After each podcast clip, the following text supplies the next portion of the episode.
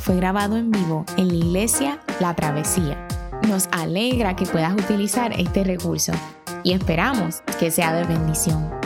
Queremos que sepas que nuestra más profunda convicción que no importando cuán útil sea esta grabación, nunca podrá sustituir la experiencia de pertenecer a una iglesia local. Sería un placer tenerte junto a nosotros en la travesía, pero de no poder ser así, nos gustaría ayudarte a encontrar una congregación donde puedas pertenecer y servir. Una vez más, nos alegra que puedas utilizar este recurso.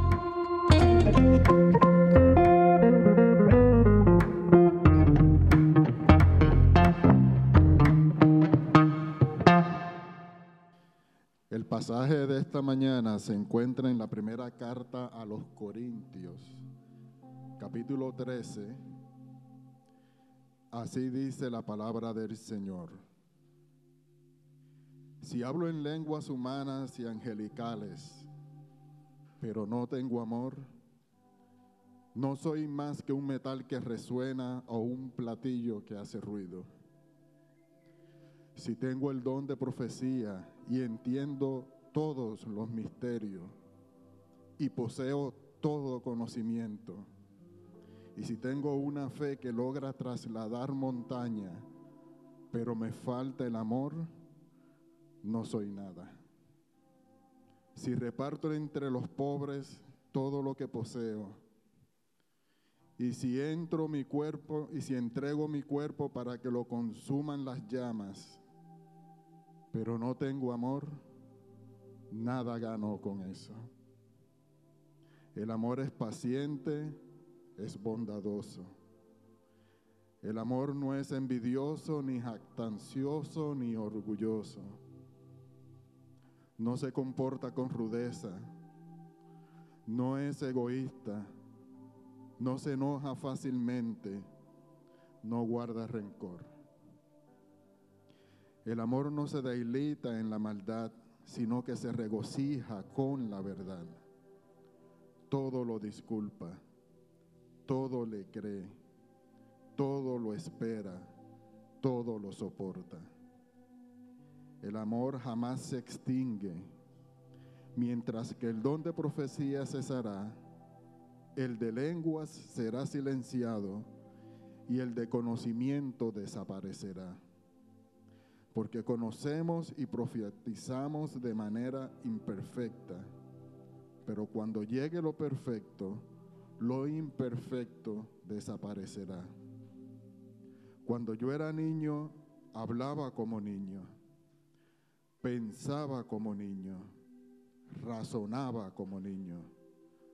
Cuando llegué a ser adulto, dejé atrás las cosas de niño Ahora vemos de manera indirecta y velada, como en un espejo.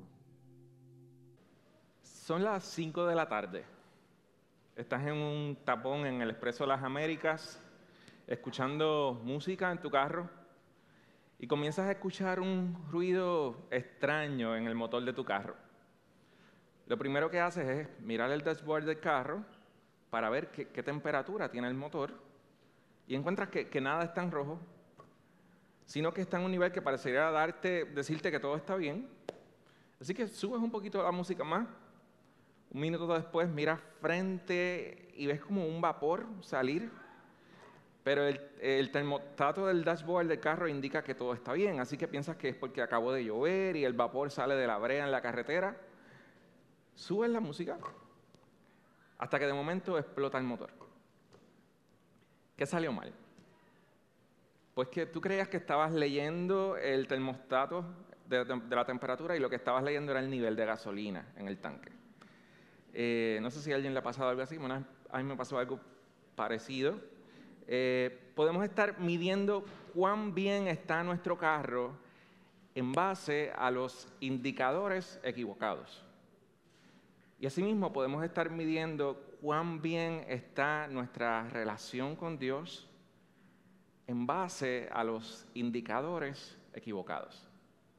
Y con algo así tiene que ver el pasaje bíblico que vamos a considerar esta mañana. Esta es la última predicación en una serie de sermones eh, llamada eh, Gracia Perfecta para Gente Imperfecta, una serie sobre Primera de Corintios. Y hoy vamos a estar predicando de Primera de Corintios 13. Yo no sé si a ustedes les pasa, pero yo escucho Primera de Corintios 13 y automáticamente pienso en una flower girl entrando a la iglesia. Es como que ayer mismo estaba en una boda, estaban leyendo Primera de Corintios 13 y, y hay algo interesante, ¿verdad? Que nosotros lo asociamos con el amor romántico, pero cuando tú estás leyendo Primera de Corintios, realmente Pablo, o sea, hay toda una poesía, pero hay también un, un, enojo de Pablo y un tocar en la llaga de la gente de Corintios. E, está describiendo a la iglesia de Corintios. Cuando tú lees todos los problemas que ellos están teniendo, él los está describiendo a ellos y está diciendo, es que, es que ustedes están haciendo esto, esto no es amor. ¿Y cómo él está describiendo a la iglesia de Corintios? Como Yamil y Coto han hablado las pasadas semanas, la iglesia de Corintios era una iglesia bien especial, para bien y para mal. En lo que es para bien, sabemos no solo por estos versos, sino por el resto de la carta, que en la iglesia de Corintios hay personas que hablan lenguas humanas y angelicales. Hay personas que tienen el don de profecía, eh, y según dice Pablo, hay personas allí que entienden los misterios de Dios y poseen mucho conocimiento. Hay gente con mucha fe y hay gente que reparte sus posesiones a los pobres. Y la pregunta es, ante todos los pronósticos, ¿esta no es gente buena? ¿Este no es buenos fines a alcanzar en una iglesia? Ante todo, eh, todos los pronósticos, una iglesia a la que uno, esto no es una iglesia a la que uno le daría gusto en asistir, una iglesia que tiene estas cualidades. Y por todo el contexto de la carta sabemos que Pablo está escribiendo, esta gente es de calidad, ministran a su comunidad, están dispuestos a morir por su fe, tienen dones espirituales, son talentosos, estudian bien la Biblia.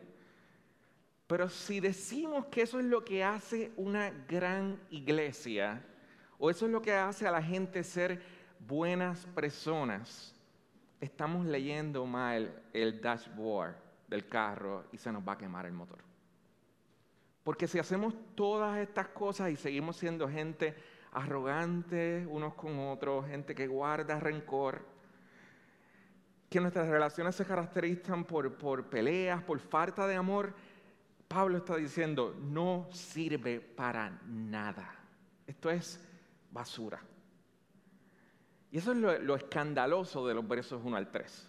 Que Pablo le está diciendo a la iglesia que es posible predicar muy bien, predicar expositivamente, ser cristocéntrico, ser centrados en el Evangelio, hacer servicio comunitario, hacer evangelismo, tener manifestaciones asombrosas del Espíritu Santo, defender la familia, que la iglesia esté creciendo exponencialmente, ser más reformados que Calvino, que Lutero, que la iglesia escocesa toda junta, y aún así no ser cristianos en absolutos porque no tenemos amor.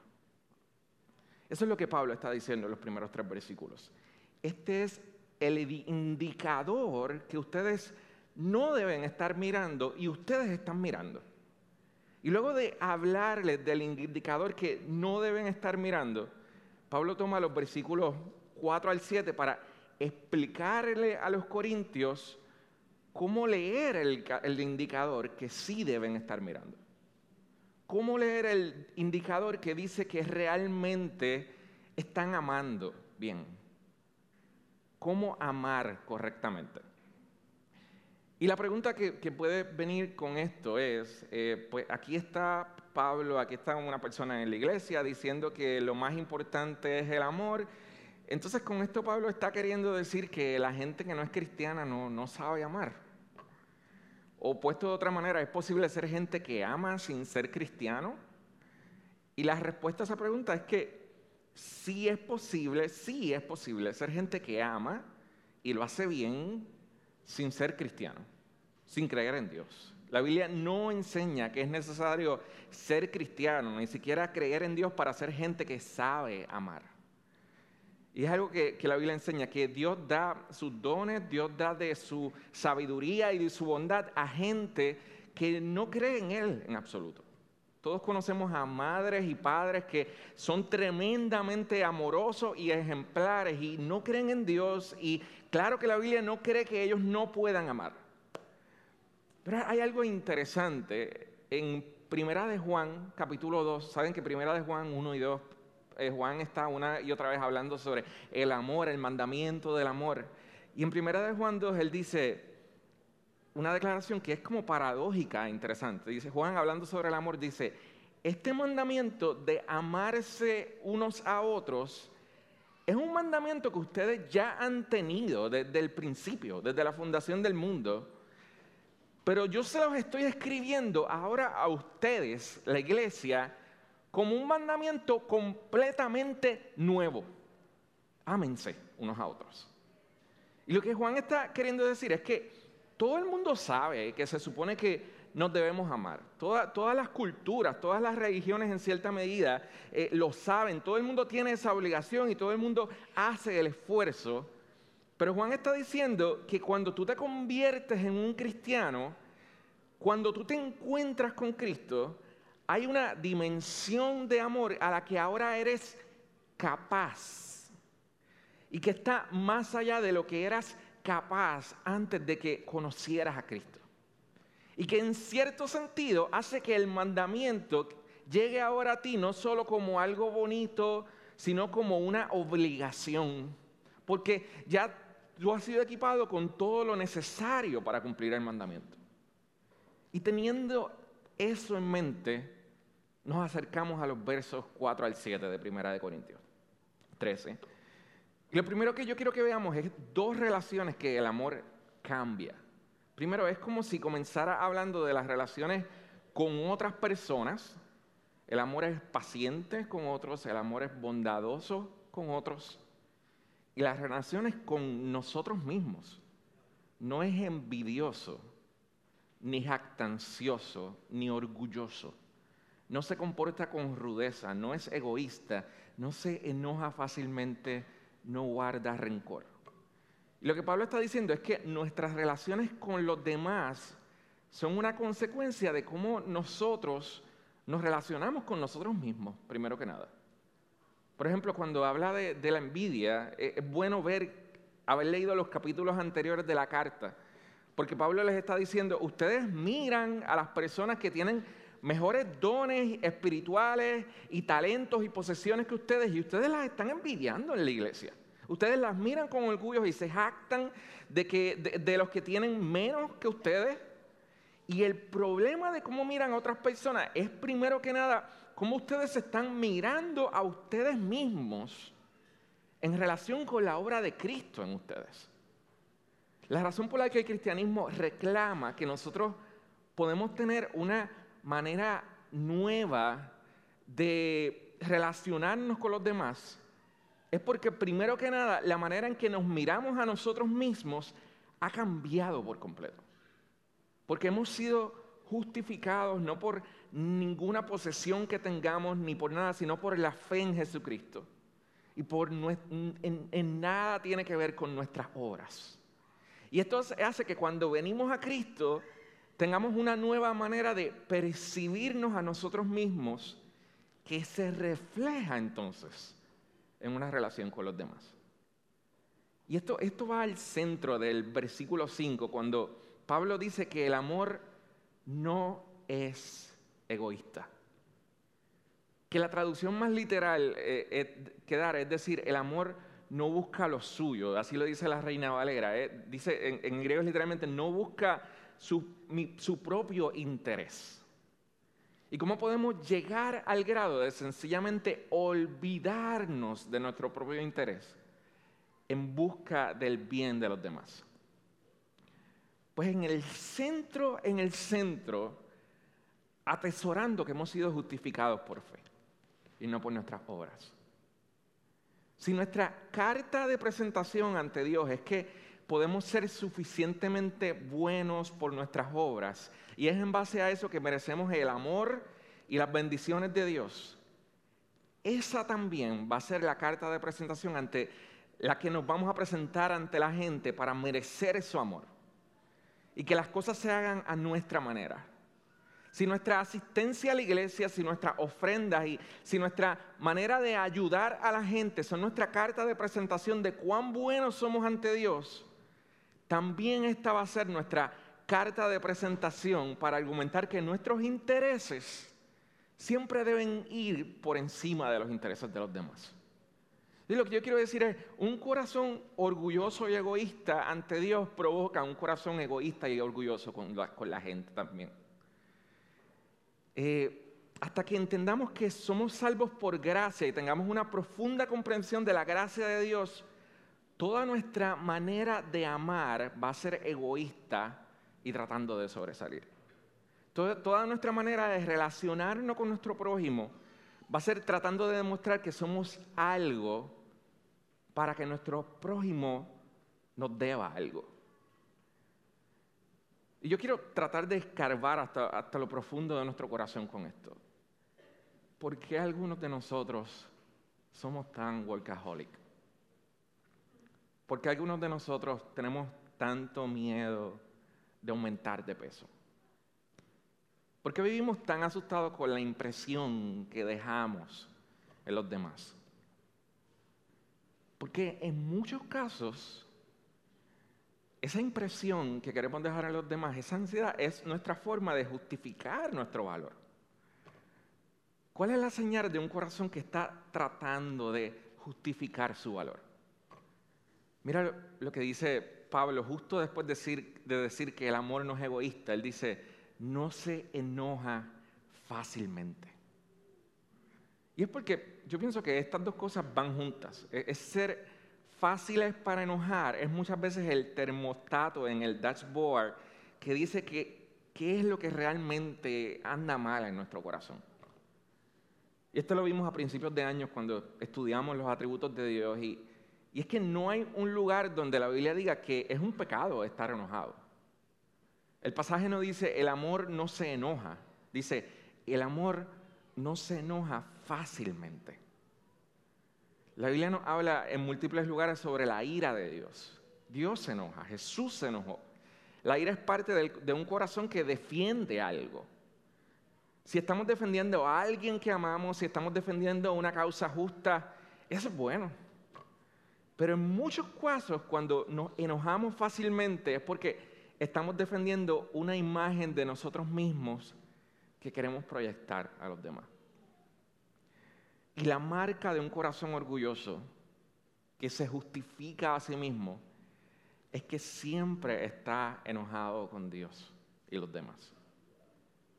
Por ejemplo, con Dios, la marca de que tenemos un corazón orgulloso y que se justifica a sí mismo es que sentimos que Dios nos debe algo a nosotros y cosas en nuestra vida no van bien y nos enojamos. Algunos de nosotros vivimos con resentimiento y enojo, incluso aquellos de nosotros que, no creemos en Dios. y es como si fuera una amargura que siempre está ahí. Como si fuera una de esas notas graves que no logramos escuchar en el piano, pero vibran y las sentimos y están ahí. ¿Y por, por qué están ahí? Muchos de nosotros sentimos que, Dios o, el universo o lo que sea que tú quieras llamar, si tú no eres cristiano, como que nos deben porque nos hemos esforzado mucho. Y hemos hecho las cosas bien o incluso hemos sufrido mucho.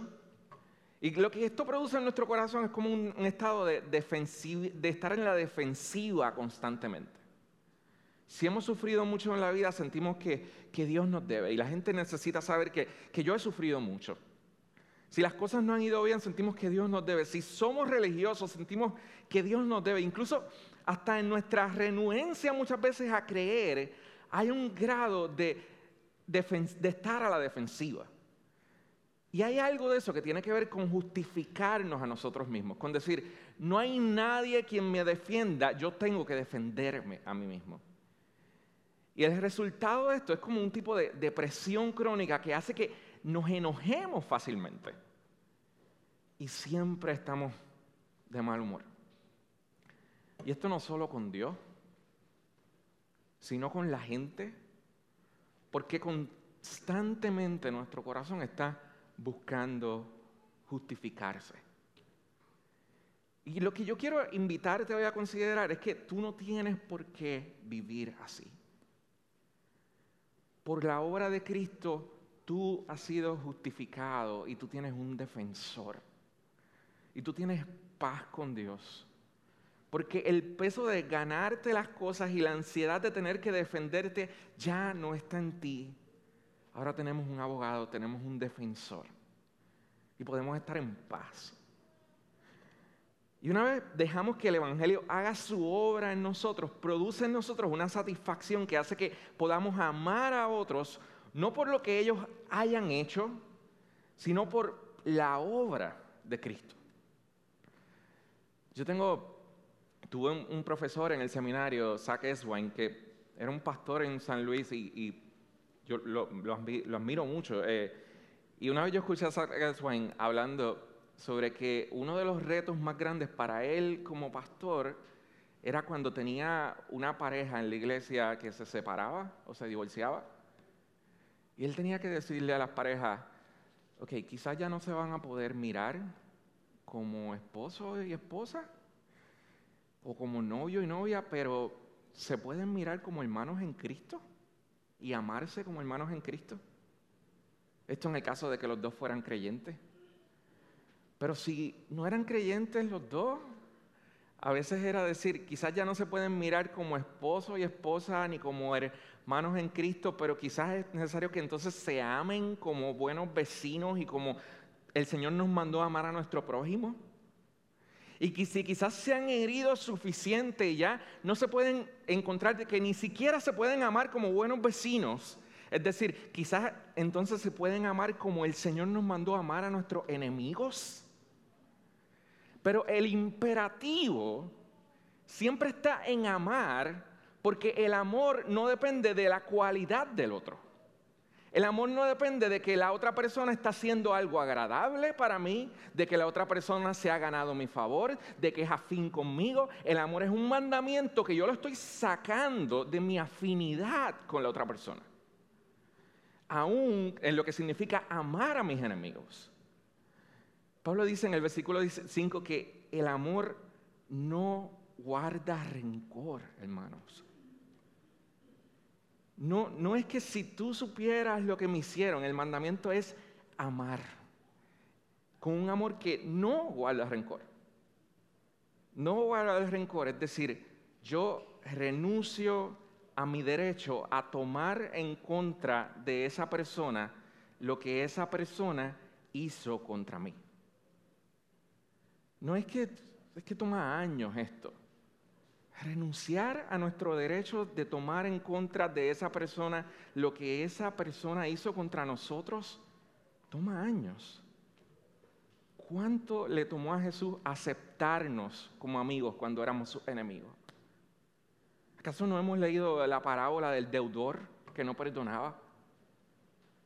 No guardar rencor no significa que esa persona va a ser tu mejor amigo o va a ser tu confidente.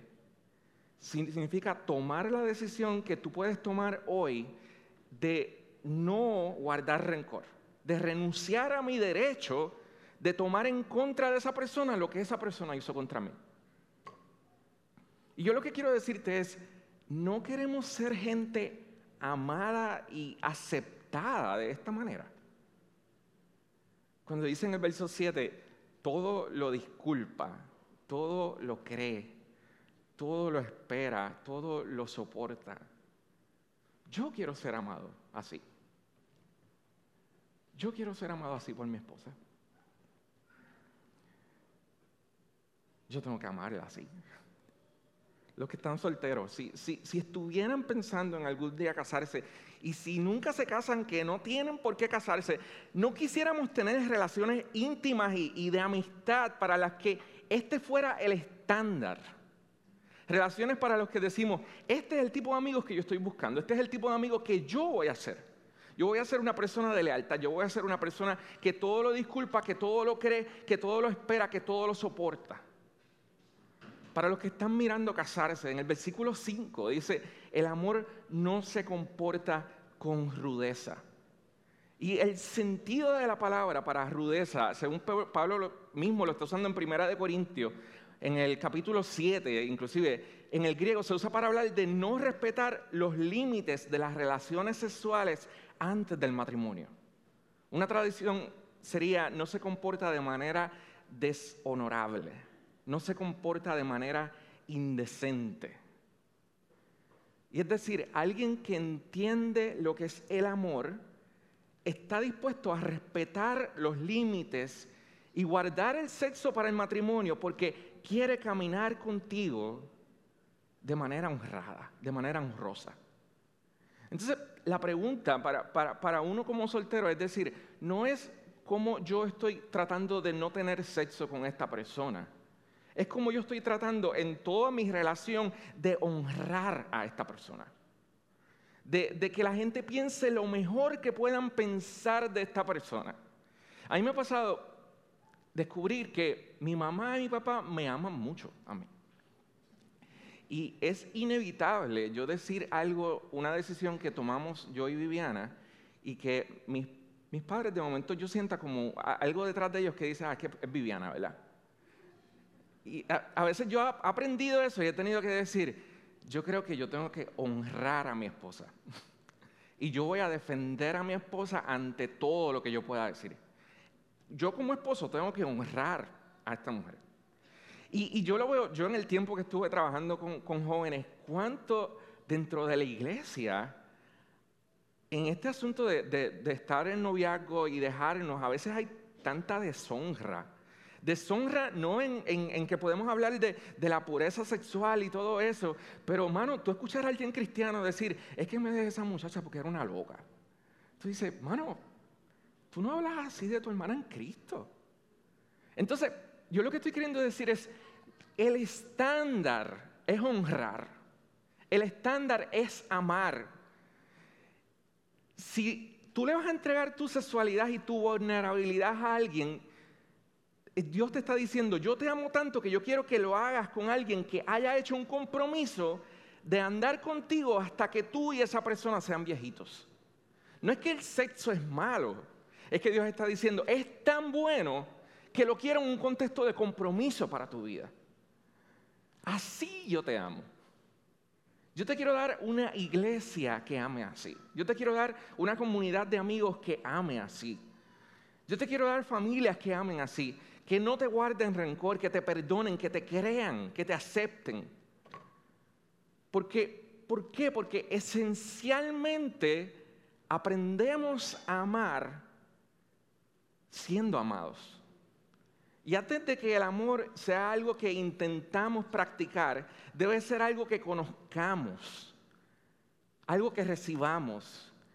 Y esto no es algo que solo puede recibir nuestros, podemos recibir de nuestros padres en la crianza o de una pareja. Muchos de nosotros fuimos criados, criados en, hogares con mucho amor y aún así no sabemos amar. Muchos de nosotros estamos casados y aún así somos un desastre amando.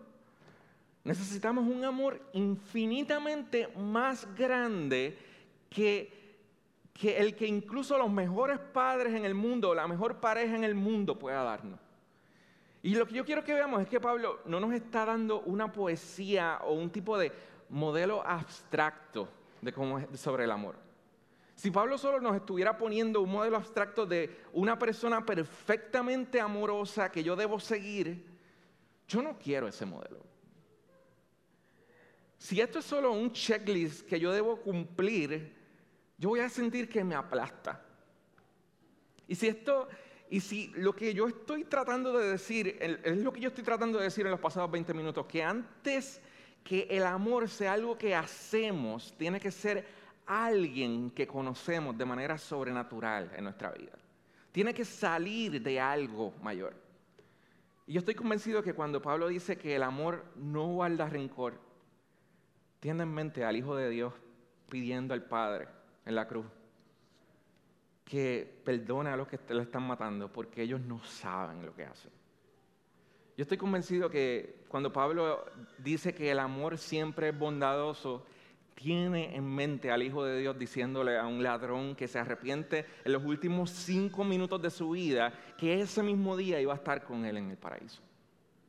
Yo estoy convencido que cuando dice que el amor es paciente, y todo lo espera, tiene en mente a un hombre desnudo, siendo torturado por horas, y que justo antes de morir, dice, lo logré, consumado es. Jesús logró nuestra salvación viviendo la vida que nosotros debimos haber vivido y sufriendo el castigo que nosotros debimos haber padecido, porque el amor todo lo espera y todo lo soporta. Pablo dice en el versículo, versículo 8 que el amor nunca deja de ser. Y eso lo sabemos porque ni siquiera el infierno fue capaz de apartar a Jesús de lo que él tenía que hacer para salvarnos, lo que él quería hacer. Aquellos de ustedes que están explorando la fe o el cristianismo, por favor, no miren todo lo que yo acabo de decir como una lista, pensando que el cristianismo se trata de, darnos una lista de cómo debe ser el amor para volvernos gente más morales. Ser cristiano se trata de conocer a alguien que es el amor. Y, e, el conocerlo a Él y el ver su amor tiene entonces el, poder de, de, transformarnos. Puedes ver los versículos 4 al 7 como un modelo ideal de lo que debería ser y eso solo te va a aplastar tratando de forzarte por ser así. O puedes ver a Cristo siendo todas estas cosas por ti. No haciendo todo esto solo como un ejemplo, sino por ti, en tu lugar, amándote como tú nunca pudiste amar y como tu Salvador. A mí me gusta pensar en esto, como que Pablo está hablando de esto como un como algo que no solo nos está dando un, un, ejemplo para seguir, no nos está poniendo solo la vara alta, sino que este, te está diciendo, ok, tú conoces a Cristo, Cristo es así, relacionate con Él, Dios pone su Espíritu Santo en tu vida y tu vida va a ir cambiando según te relacionas con Él. En el, el, Pablo acaba en el versículo 11 y 12 diciendo, cuando yo era niño, hablaba como niño, pensaba como niño, razonaba como niño. Cuando llegué a ser adulto, dejé atrás las cosas de niños. Y Pablo está queriendo decir, ok, hay cosas sobre esto del amor que sencillamente se dan en tu caminar con Dios, en tu madurez con Dios, en la forma en que tú estás amando a Cristo y tú estás viendo el amor de Cristo en tu vida y de momento esas cosas comienzan a ser más importantes para ti. De momento para ti comienza a ser mucho más importante el no guardar rencores. De momento comienza a ser mucho más importante el decir qué significa que el amor todo lo cree. ¿Por qué? Porque me estoy relacionando con Cristo y el relacionarme con Cristo hace que, que mi vida ame de esa manera. Luego él dice en el versículo 12, ahora vemos de manera indirecta y velada como un espejo, pero entonces veremos cara a cara cómo fuimos amados. Y lo que yo quiero decirte es que porque tenemos el Espíritu de Cristo viviendo en nosotros, no nos podemos conformar con menos que un corazón que ame de esta manera. Porque tenemos todo lo necesario para que este mandamiento sea una realidad en nuestra vida diaria. El Señor nos ha dado todo lo necesario para eso. Amén. Oremos.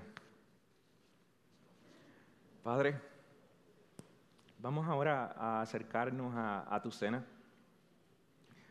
Eh, por medio del pan y el vino tenemos un signo que representa tu amor por nosotros, Señor. Tu amor que es sufrido, que es benigno, que todo lo cree, que todo lo espera, Señor tu amor está representado en este pan y en este vino, Señor. Te pedimos, Señor, que tú enciendas nuestro corazón con este amor, según recordamos, Señor, lo que tú has hecho por nosotros. En el nombre de Cristo, nuestro Señor, oramos. Amén.